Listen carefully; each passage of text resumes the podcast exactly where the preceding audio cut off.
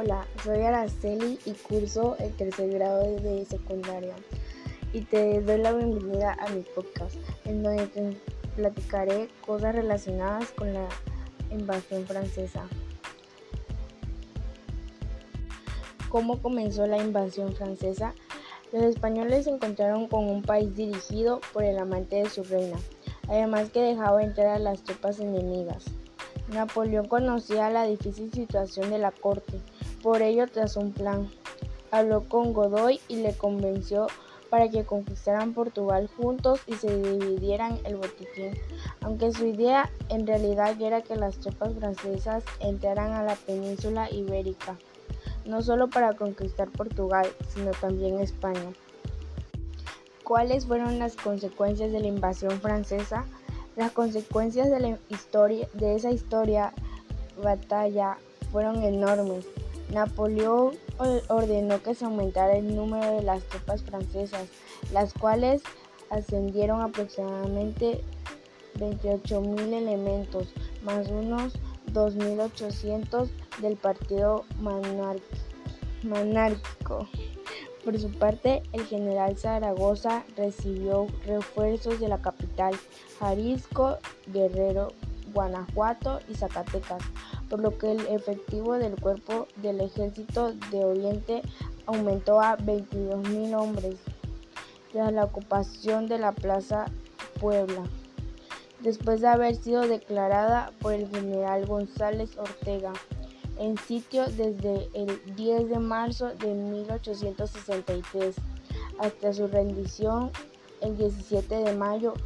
La capital de la República fue declarada también en sitio y Benito Juárez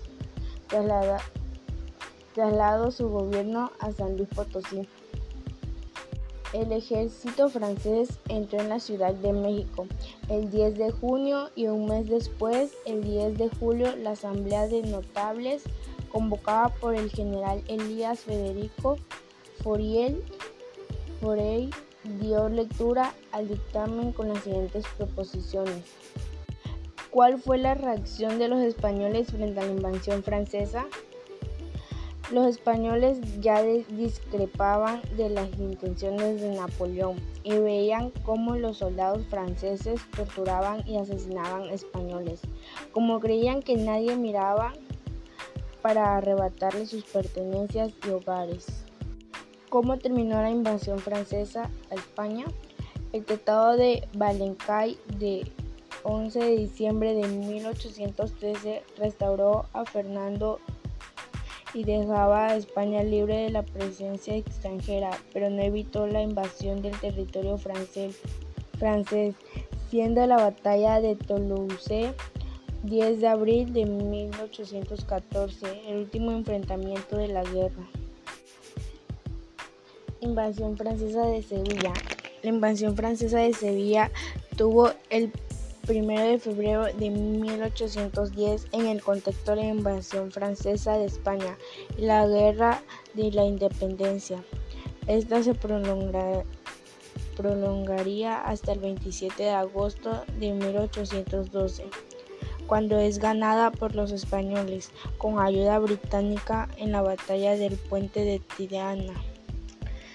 El expolio artístico que sufrió la ciudad fue notable. El 13 de octubre de 1817, por el notable papel que tuvo Sevilla en la guerra, le fue concedido el título de muy heroica por Fernando. Segunda intervención francesa en México. La segunda intervención francesa en México de igual manera fue un conflicto armado entre México y Francia entre los años 1862 y 1867. Tuvo lugar después de que el gobierno mexicano, encabezado por Benito Juárez, anunciara la suspensión de los pagos de la duda externa en 1861. Como respuesta, Francia, Reino, Francia y Reino Unido España formaron una alianza llamada Convención de Londres y anunciaron su intención de evitar tropas a México.